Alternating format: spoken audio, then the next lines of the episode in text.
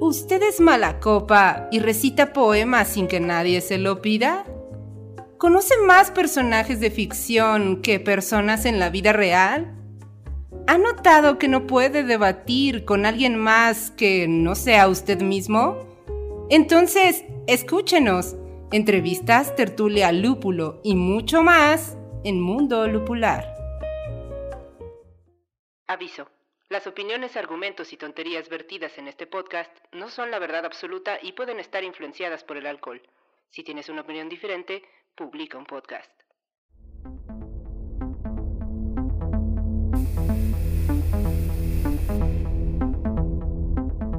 Hola querido colectivo inconsciente, sean todos bienvenidos a un nuevo episodio del podcast Mundo Lupular. Antes que nada los invito a seguirme en todas nuestras redes sociales. Nos pueden encontrar como Mundo Lupular en Facebook, Twitter, Instagram, TikTok, aunque no quieran. El día de hoy, pues como siempre me acompañan mis queridos compañeros Aquí está conmigo Le Cachuche. Hola Cachuche. ¿Qué tal, Medievalina? Muy bien, muchas gracias. No, gracias, gracias a ti por acompañarnos y estar aquí en un día más grabando un episodio. ¿Y tú, querido Drist, cómo estás? Bien, también aquí muy contento. Es viernes. Esto ya hace que la vida se ponga contenta. Entonces, uno no puede estar no contento el viernes en la noche, ¿estamos de acuerdo? Totalmente. Eso dicen. ¿Tú cómo estás, mi querida Tuca? Yo muy bien, muchas gracias. Qué bueno ver al colectivo inconsciente, aunque sea a través de este sonidos. A través de, las ondas de audio. Y bueno, yo soy medievalina.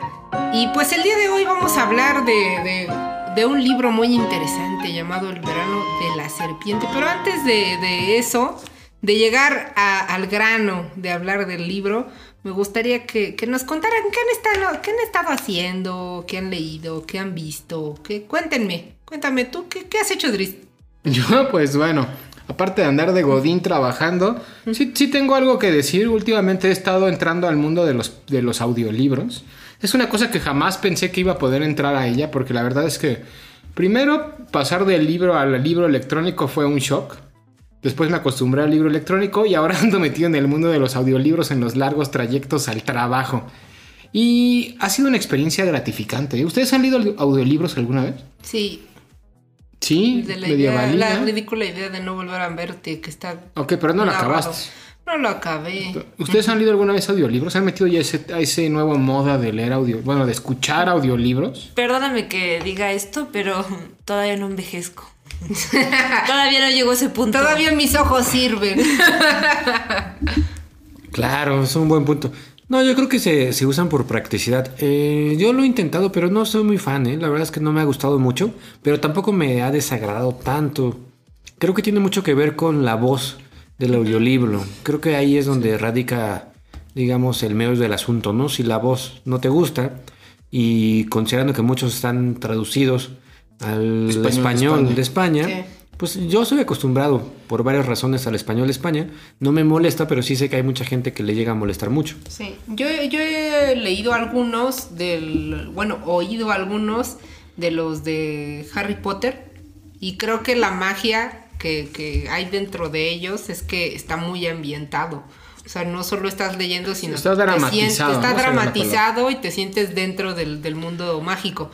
Pero sí, sí siento que, que los audiolibros, este, son como una experiencia intermedia entre, entre el podcast, el podcast que, que, que cuenta una historia como narrativo, el podcast narrativo, y este, igual, no sé, de eh, las radionovelas, ¿no?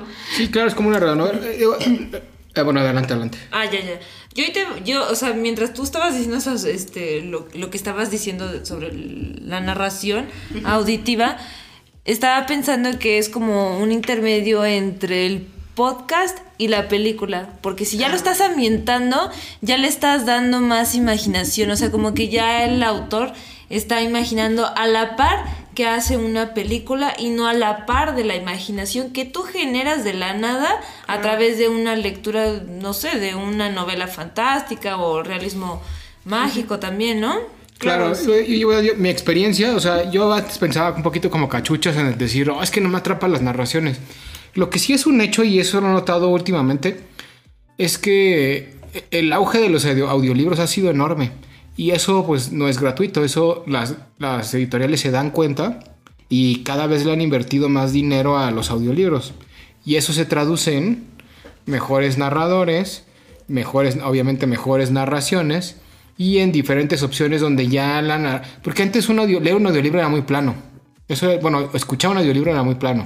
Era así de una voz toda monótona, hablando del mismo tono todo el tiempo. Y ya no, porque yo creo que ya les paga una buena lana a los narradores y ya sí te llegan, a menos lo que estoy leyendo ahorita, y te les digo cuál es, te mete en la historia. O sea, sí está padre. Y sí, además, creo yo, este, déjenme, permítanme lanzar una teoría, que creo que todo el mundo, este, de contenido de audio ha estado evolucionando hacia la época de, de las radionovelas. O sea, siento que todo ha estado regresando a esa época. Este, hay, hay un podcast súper interesante que se llama Caso 63, que es, el- que es el, el más famoso de los podcasts. ¿No era caso 52? No, era Caso 63. No, creo que era así. Bueno, sí. Está Bueno, bien. el chiste es el caso algo, caso número algo, que habla de un viajero en el tiempo y todo, todas las narraciones de... Caso 63. Sí, te, te estoy diciendo, te estoy diciendo. Todas las narraciones están ambientadas en, en las consultas psiquiátricas que, que recibe un hombre al que encuentran en el año 2022, me parece, y, y empieza a decir que viene del futuro. Pero pero toda, toda esta como creación y todo este eh, impulso de crear narraciones, porque no es el único podcast que hace esto, yo he oído varios podcasts que, que quizá abren con una eh, narración o abren con, con alguna lectura dramatizada y ya van al, al grano, por así decirlo. Pero siento mucho que estamos regresando, ¿no? No, no, no sienten que en el contenido este, de audio estamos volviendo. Sí, pues el hecho de regresar a que los podcasts tengan cierta fama es regresar a la época del radio que ya se estaba perdiendo hace pues poco realmente. Hubo mucha gente que pensaba que el radio ya estaba muerto hace menos de 10 años. Y ahorita el podcast, pum, volvió a revivir el radio muy cañón. Pero bueno, ya para cerrar ese tema de lo que estaba diciendo, yo lo que estoy leyendo ahorita en podcast es la novela de La Bestia, el premio Planeta 2022, ese premio polémico del que ya llegamos a hablar creo en algún podcast, que ganó Carmen Mola, que en realidad eran tres cuates los que escriben la novela. Y está bueno, o sea, les digo, yo, yo creí- voy manejando, voy escuchando el podcast y de repente yo decía, no, pues a mí se me hace que ni le voy a poner atención. Pero no, sí le pongo atención, o sea, como que me mete, me hace es un sentido inmersivo de meterme dentro de la historia. Al final termino entendiendo muy bien. Y si ahorita me preguntas de qué trata la historia, me acuerdo de todo. Pese a que al- si me preguntara si lo hubiera leído, a lo mejor me acordaría de muchos menos detalles que los que me estoy acordando ahorita en el audio. ¿eh? Eso es algo interesante. Claro, yo pensé que ibas a decir pese a cuando leía Se Auxilia. ¿Sabes, no? A lo mejor lo que nos ahorita- faltó fue leerla en audiolibro, bueno, escucharla en audiolibro. Claro, y ahorita vamos a ese tema, ¿no? Pero cuéntanos tú qué estás haciendo. Eh, yo, yo no he estado escuchando este audiolibros. Yo todavía leo este en papel y algunos en EPUB. Sobre todo los que leo en EPUB son los clásicos, muy, muy, ¿cómo decirlo? Difíciles ya de encontrar en papel. Por ejemplo, toda la colección de Asimov. Este, me aventé yo creo que tres cuartas partes en papel y una cuarta parte en EPUB porque ya me dio flojera estar ahí buscando los libros y... Que es una ventaja de los EPUB, bueno, de los formato electrónico, que encuentras todo. Exacto. Lo que quieras está en EPUB. Sí, de hecho, eh, para mí es, es- es, este un poquito, ¿cómo decirlo? Me estresa un poco porque encuentro muchísimo más de lo que realmente puedo leer, ¿no? Sí. O sea, yo puedo encontrar ahorita pues, todos los libros de Asimov y son, no sé, 50 libros y simplemente de saber que son 50 ya ni empiezo. Sí. Entonces, por eso me gusta irme un poquito más tranquilo. Pero he estado leyendo a una escritora mexicana eh, que escribe un libro que se llama Nefando. Eh, muy, muy extraño también el libro. ¿eh? Y creo que ahorita que platiquemos de Cecilia Eudave, que es un libro también del 2021, quizá no sea un tema de la escritora Cecilia, sino como un tema de las escritoras mexicanas actuales o de la literatura actual. Contemporánea y Contemporánea. no solo mexicana, sino latinoamericana en general. Exacto, y no solo este, mexicana. Eh, que tienen unas novelas que pues es- intentan innovar y lo hacen bien, digamos, o sea, no, no digo que no lo hagan bien, pero que pueden llegar a sonar un poquito disonantes, valga la, la redundancia, este, en lo que estamos acostumbrados a leer, por lo menos en cuanto a estructuras. En cuanto a narrativa, la narrativa pues queda claro que escriben bien, queda claro que saben pues dónde van las comas, dónde van los puntos, cómo eh, crear una imagen, digamos, literaria, todo eso lo saben hacer bastante Sí, bien. en, la, en la estructura de la novela, digamos. En la estructura y en el lenguaje todo va muy bien. Pero ya cuando intentas comprender qué nos quieren decir, y más allá del qué nos quieren decir, el cómo nos lo quieren decir, es donde ya se nota eh, que están rompiendo con lo tradicional. Donde ya hay algo distinto, algo nuevo. No estoy diciendo mejor ni peor, simplemente algo distinto, algo diferente a lo que estamos acostumbrados. Digo, no sé qué opinan los que leímos la, la novela. Este, sí, definitivamente. O sea, como que la novela ha entrado a ese ámbito vanguardista de intentar contar cosas diferentes, ¿no? Tópicos actuales y diferentes, pero que a la vez como que uno se queda con la sensación de que o estamos muy güeyes o, o de verdad se queda esa sensación de, pues bueno, al final de cuentas, ¿qué quiso decir esta persona diciendo lo que, está, lo que dijo dentro de la novela? Yo, yo creo que valdría la pena hablar más de lo de qué trata la novela, porque eso, pues que lo descubra el, cole- el colectivo inconsciente, ¿no? Que vayan, la compren, la lean y que nos digan de qué trata. Pero valdría tal vez la pena hablar de cuál fue tu experiencia al leer esta novela. Sí, claro, totalmente. Pero ¿qué les parece si antes de que me hablen de su experiencia leyendo la novela, hablamos de la autora? Un poquito de, de- de lo que ha hecho nuestra querida Cecilia. Cecilia. Chelita para los nuestra, cuates. nuestra querida Chelita. No, No, esa es. Isabel. Ah, chirrión. Cecilia, ¿cómo se les dice? Ceci. Ceci. No, pero Chelita es ¿Cuál de es el Graciela, apocorístico de Cecilia? Ceci. Ceci, ok. Apocorístico. Hipocorístico. ¿Viste apocorístico? ¿Qué es eso? Ah, perdón, estoy un poco lupulado, entonces ya no sé ni bien qué. Bueno, nuestra querida Ceci nació en Guadalajara en 1968. Es escritora, investigadora y profesora. Y algo de lo, de lo que yo puedo rescatar y me parece increíble de, de esta, de esta investigadora y escritora es que creo que ha hecho de todo. Ha sido una escritora muy versátil. Ha hecho literatura este, juvenil, ha hecho microficción, ha hecho cuento, ha hecho ensayo, ha hecho novela, este, novela juvenil. Entonces, siento que, que pues es una, una escritora que ha hecho de todo, ¿no? Y ganó el premio de novela Juan García Ponce. Y... Ok, que ahorita hablando de literatura mexicana, ¿han leído alguna vez a Juan García Ponce? Tengo un déjà vu. Ustedes no están para saberlo ni yo para contarlo, pero esta es la segunda vez que grabamos este podcast, porque el primero no nos gustó cómo quedó. Y justamente mencionaba eso. O sea, si no han leído Juan García Ponce, es un autor mexicano que es cuentista, que la verdad es que es súper recomendable. O sea, si no han leído nunca nada de él, el Fondo de Cultura Económica tiene una, una serie de cuentos. ¿Han visto la serie de cuentos completos del fondo? Que son unos libretes gordos y grandotes. Sí, sí. Pues tiene uno de Juan García Ponce y no tiene desperdicio. Está muy bueno. Recomendación del día, Juan García Ponce. Excelente. Continúa. Muy bien. Bueno, ya no les voy a preguntar de qué trata el libro, como en nuestro podcast. Bueno, ¿y qué más? Esta señora ganó el Ah, premio pues Juan García nada Ponce más, nada. Eso, nada más. Creo que ahorita trabaja en la Universidad de Toulouse en Francia, dando la cátedra de América Latina. ¿Dónde viste eso? En Wikipedia no viene. Viene en. Wikipedia, sí. Ah, viene. Ah, ahí. no, viene en la- A ver, les voy a leer la, la, la cosita La solapa, que viene, la solapa. en la solapa del libro. Dice Cecilia Eudave, no sabemos si sí se pronuncia ahí. Y aquí tiene una foto tomada por Pedro Zavala. Dice, es narradora y ensayista mexicana. Entre su obra se, de- se destaca Registro de Imposibles. Cuentos 2000, 2006 y 2014. A ver, no entiendo por qué tantos años. pues bueno, ha hecho muchas cosas nuestra querida Cecilia. Bueno, ¿cuál ha sido tu experiencia, Dristy? Pues mi experiencia con la novela ha sido un poquito compleja. La verdad es que una cosa de las que platicábamos tras bambalinas con este El verano de la serpiente y después lo comprobamos un poquito con un par de entrevistas que vimos a la autora tanto con Carlos Puig como con Mónica Maristain, ¿sí era, no?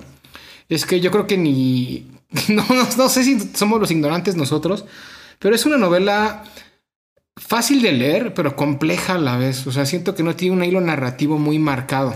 Así como en resumidas cuentas, la novela trata de lo que pasa en una calle con toda la gente que en algún, momento está, en algún momento está pasando por la calle o vive en la calle, estamos de acuerdo. Sí, como un vecino de una, de una cuadra. Ajá, son como vecinos de una cuadra y este hay dos personajes principales que serían las protagonistas de la historia, aunque no son las narradoras todo el tiempo, porque el- como decían hace rato va habiendo cambios de o hace rato o en el que borramos ha habido varios hay cambios de voz en, dentro de la narración. Algunos narran incluso en personas distintas, ¿no? Creo, creo que la serpiente decías que narraba en segunda, en segunda persona. También no- tercera y persona. Fíjate, no es la serpiente quien narra, creo que es el fantasma quien narra sobre la serpiente. Entre los personajes hay un fantasma, hay una serpiente, hay un recogedor de basura y los personajes principales que son Mari Carmen y Ana. Y, y- Que son dos niñas. Dos niñas. Y el, el leitmotiv de la historia pues vendría en el momento en el que ella se despertar de la infancia a, a ser consciente, digamos, ¿no? Salir de la infancia a partir de dos momentos muy específicos, que el primero podría ser cuando van al circo, el primer capítulo de la novela, donde uno de los personajes, Mari Carmen, ve a una mujer serpiente que lee la, el futuro y al final se da cuenta de que ni siquiera es una serpiente, que simplemente es una mujer Y no lee el futuro. y no lee el futuro. Y la segunda es Ana, que posiblemente sea cuando va a ver a su héroe, que sería Chabelo, que al final no intenta ir a su programa, no puede entrar, pero se decepciona rotundamente cuando el que se encuentra en la calle no es Chabelo, sino Javier López. Que no sé cuál sería su segundo apellido. Chabelo, Javier López López sale a Chabelo. Es que no quise decir Chabelo porque el que se encuentra en realidad no es a Chabelo, sino al, al, al, al humano que está detrás Sí, del personaje. se lo encuentra fuera de personaje, ¿no? Y le habla con una voz de adulto. Y dice, chale, pues esto qué onda, ¿no? O sea, ni si es- Chabelo no habla así. Y se da cuenta de que la realidad es muy distinta. Me acordé de la entrevista de Chabelo dándole a no sé quién y que le preguntan algo y Chabelo, ¿a usted qué le importa? O también es como cuando ves a una chava bien guapa y le hablas y después voltea y te dice, ¿qué pasó? Me. Así le pasó a estos niños, pero con Chabelo, ¿no? Este.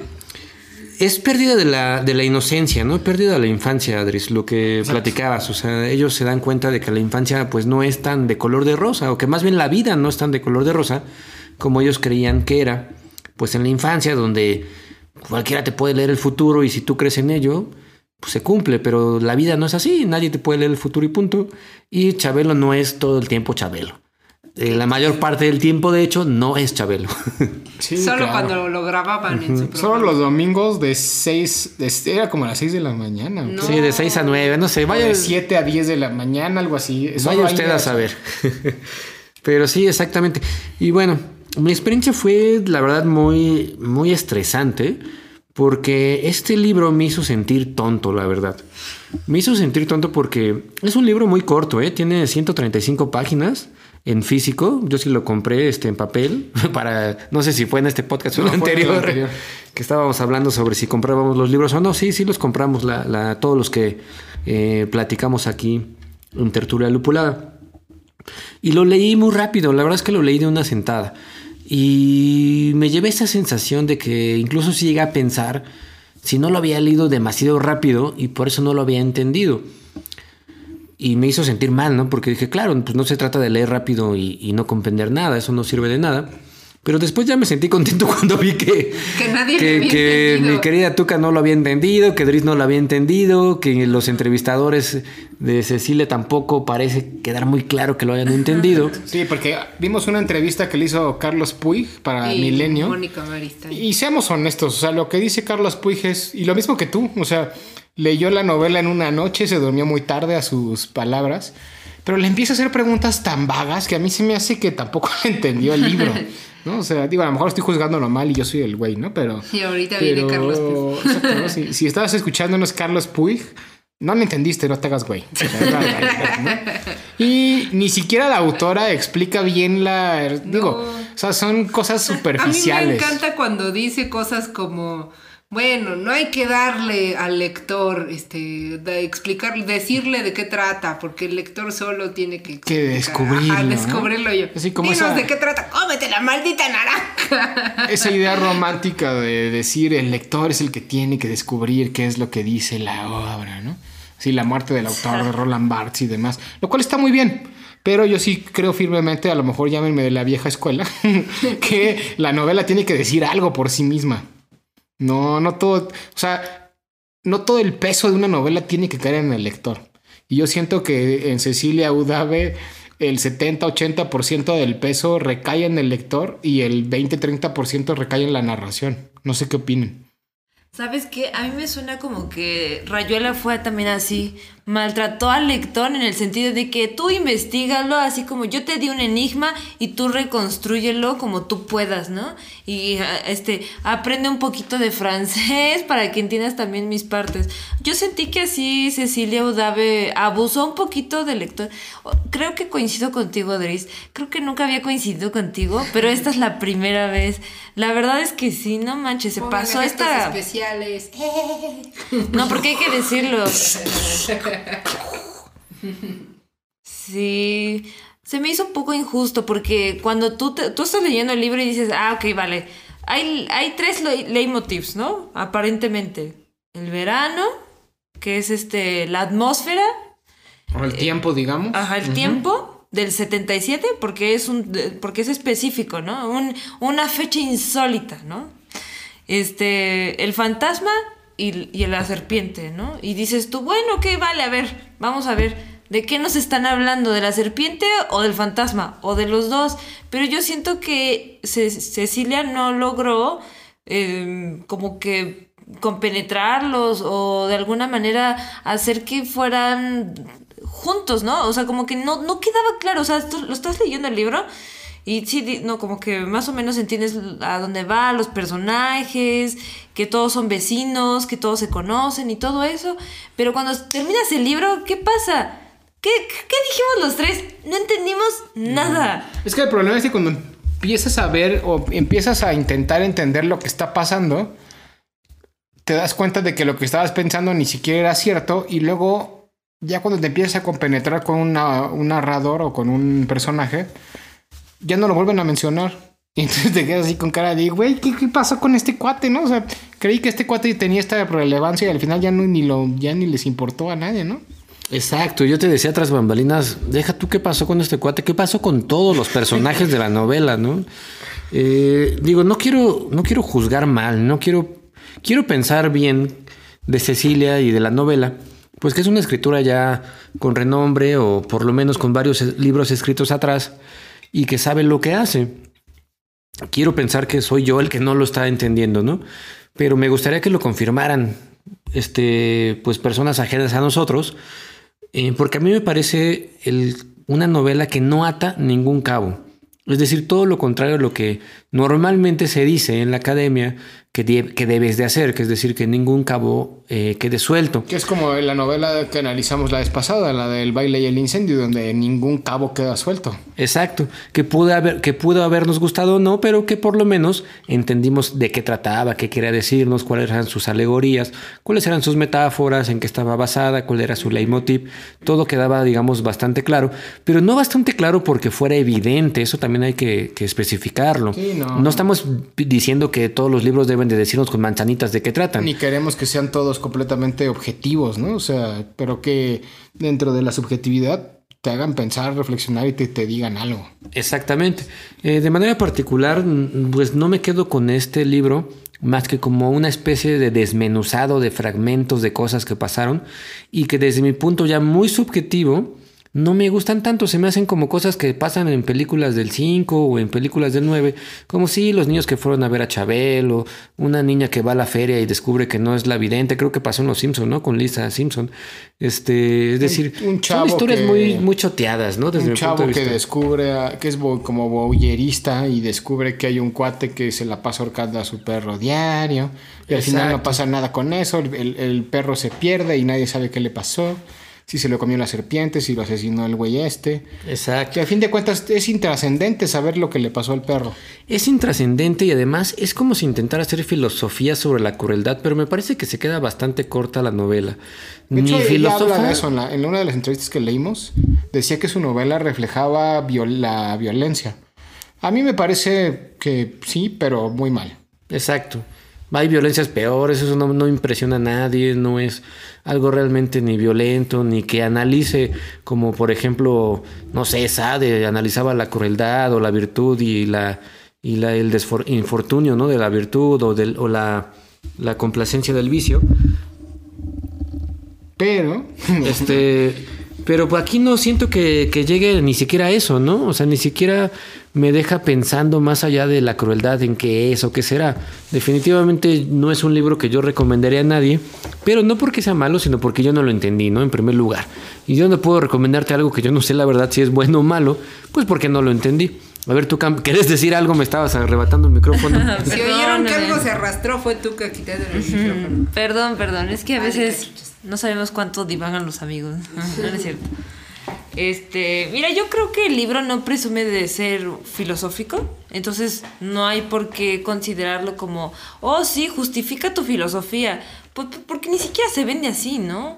O sea, creo que mm, es que en este momento, a partir de este momento, la verdad, este, empiezan a abrir muchas dudas y dices, bueno, ¿de qué me hablaste? Si no era de filosofía, si no era de sociedad, si no era de cultura, historia, nada entonces, ¿de qué me hablas? ¿De psicología? Pues tampoco, ¿verdad? ¿De antropología? Pues no, nada. O sea, como que siento que era demasiado vacío y al mismo tiempo como que quería abarcar todo, pero no, no fue puntual.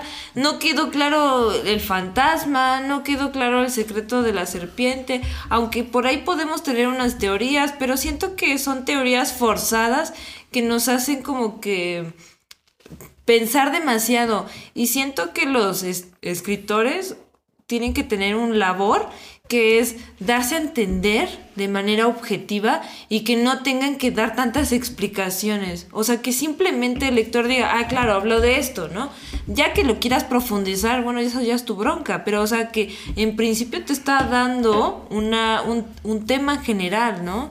y no lo tengas que ir a debatir y decir en un podcast, este, a ver, colectivo inconsciente, ¿ustedes qué pensaron sobre el libro? Pues no, ¿verdad? No está chido. Siento que los autores de ahora, no sé qué les pasa, pero como que quieren ponerle toda la chamba al lector y, nada a ellos, ¿no? O sea, como que ellos no le quieren echar ganas a su, a su mismo arte. Sí, yo creo que hay un problema. Ahorita que estabas hablando, me llegó esta idea en la mente y no sé qué opinen. Pero generalmente cuando una novela es buena es porque el autor tiene algo que decir y lo tiene muy claro. Y yo siento que en esta novela la autora, no sé, no, no me atrevería a decir que no tenía nada que decir porque no estoy en sus zapatos, ¿no? Pero si tenía algo que decir, al menos a uno como lector no le queda claro qué es eso que tiene que decir. Por eso creo que también no lo entendimos bien. Creo yo. ¿Qué opinan? O sea, es una historia escueta, suelta, este, en fin, o sea, no, no, no te deja nada, es olvidable. Totalmente olvidable, banal. sí, ¿no? Este, no, yo no digo que tenga que ser filosófica porque se haya vendido como filosófica, claro que no. Pero digamos, intentando encontrarle algo, ¿no? O sea, si por lo menos me dices, no sé, vamos a poner de ejemplo el Ulises de, de James Joyce. Bueno, es un libro que muchas veces te enfrentas a él y tampoco entiendes nada. No, no, no. Pero esencialmente sabes que hay algo muy profundo. Esencialmente algo filosófico sí te llama. Sabes que el autor tiene algo que decir con ese libro. Exacto. Y aquí pareciera que nada más es una especie de truquería, nada más, ¿no? Donde, mira, voy a poner capítulos sueltos que no se entiendan nada para parecer muy inteligente. Disculpen si no es así. Con diferentes tonos de, con diferentes tonos narrativos, con diferentes tipos de voces. Y, ya juega con eso y su gracia es meter un capítulo en segunda persona, meter un capítulo en tercera persona, poner un fantasma a hablar, poner una serpiente a hablar. Y ya, ¿no? Esa es la gracia que le, le veo a la novela. Exacto.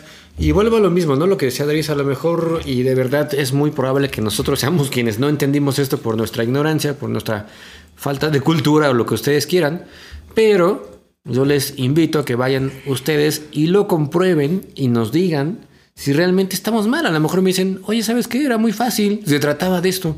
Ah, perfecto, bueno, pues mis respetos.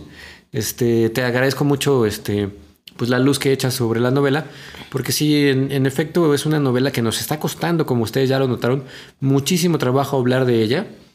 Eh, porque no hay, desde mi punto de vista, leña. Es como si fueran muchos recortes, pero que no están unidos en ningún sentido. O sea, sí viven en la misma calle, crecieron, son contemporáneos los personajes, pero como si no llegaran a nada, como si no culminara. Como, o sea, podría parecer como un collage, como un arte collage. Sí, Pero sin tema. Exacto, sin tema. O sea, un collage, por ejemplo, lo puedes hacer con el tema, no sé, de la Revolución Francesa y entonces, aunque tú ves muchos recortes de la Revolución Francesa, sabes que te están hablando de la Revolución Francesa. Aquí es como si agarraras tópico, ¿no? 20 revistas, abrieras al azar una hoja y recortaras la primera foto que viste y de esas 20 revistas recortaras una foto y todas las pusieras juntas. Exacto. O si fueran solo fotos de niños y dijeras, pues son de niños, pues sí, pero ¿qué los hila, no? O sea, ¿de qué trata? O todos viven en la misma calle, sí, está bien. Pero no sé, se me hace muy vaga la. el la espacio no tiene ninguna personalidad tampoco, según yo. O sea, importaba tres cacahuates, cuál era la calle, la- el, los- el barrio no tenía identidad. Claro. Nunca, nunca te dicen cómo es. Es un barrio de la Ciudad de México, creo que es la colonia moderna en la calle de Francia. viejas y no sé qué, ¿no? Pero en, en un este, una conversación que tenía con Dritz hace tiempo, le decía que a mí me gustan mucho las novelas o los cuentos o los libros que hablan de lugares donde yo conozco de manera personal. Por ejemplo, me encanta, haz de cuenta, eh, Guillermo Fadanelli con su novela Hotel DF, o me gusta Malcolm Lowry porque está retratando una cuernavaca que de alguna manera, pues conozco, puedo ir, etcétera. Y aquí, a pesar de que es la Ciudad de México, que es una colonia a la que yo he ido y he pasado, nunca la sentí como tal. Nunca sentí que estuviera ni en México, ni en la moderna, ni en nada de lo que ella describía, ¿no? O sea, es una mención a Miami en la primera página, después no vuelve a salir en absoluto nada sobre... hecho, bueno, al final Digo, creo que... hay una cosa que seguramente le pareció muy inteligente a la autora.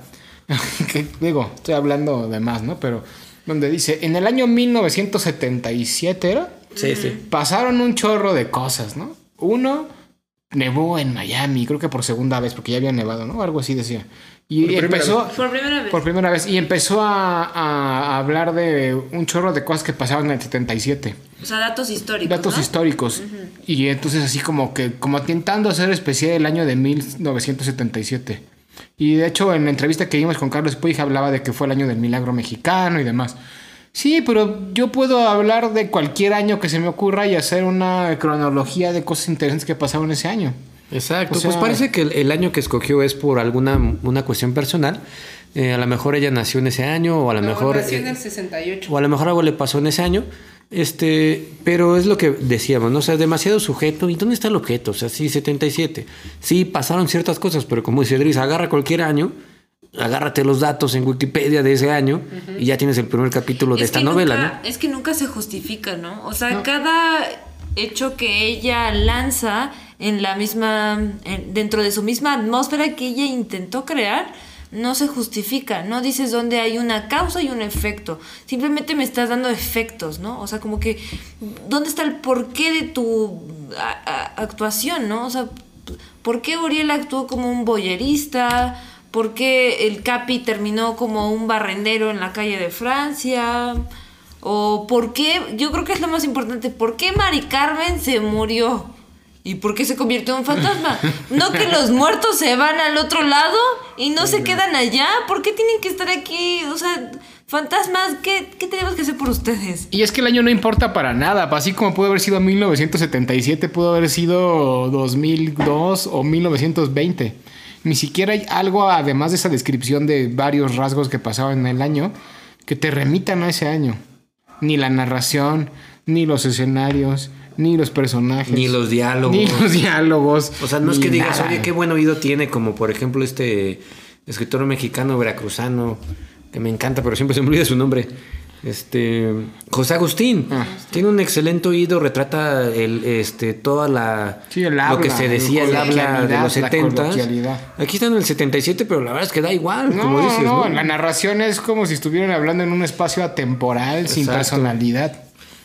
Digo, estamos hablando. la idea del podcast es recomendar libros. Ahorita estamos no recomendando No. el libro. Es lo que les iba a preguntar. ¿Alguien lo recomienda? No, o sea, no, pero los invitamos a leerlo para ver si ustedes encuentran algo que nosotros no hayamos encontrado. ¿no? O sea, Exacto, la- yo idem. Esa es la idea de este podcast. ¿Qué dices Invitarlos a, a eso. Pues, ah, pues sí, hay que leerlo, hay que leer, ¿no? Básicamente, hay que leer. No importa qué, o sea, hay que salirnos de los me gusta, no me gusta. hay que entrenar, entrenar nuestra capacidad intelectual de leer y interiorizar y saber si esta cosa nos quiere decir algo o este autor quiere interpretar algo importante para nosotros. Creo yo. No sé. Claro, me imagino, no, me imagino que el autor tiene sus justificaciones, la autora tiene sus justificaciones, sus objetivos, sus intenciones, pero por lo menos estos tres humildes lectores no generó ningún tipo de de emoción, ni siquiera curiosidad intelectual. No es un libro que yo haya leído y, haya terminado más culto porque sé algunos datos, o sea, son datos del 77. Este son datos son datos de Wikipedia, tal cual. No. con este libro no terminó siendo más consciente, así que a ver, yo sí voy a decir con qué libro sí terminé siendo un poquito más consciente sobre los hechos científicos y fue el de la anomalía.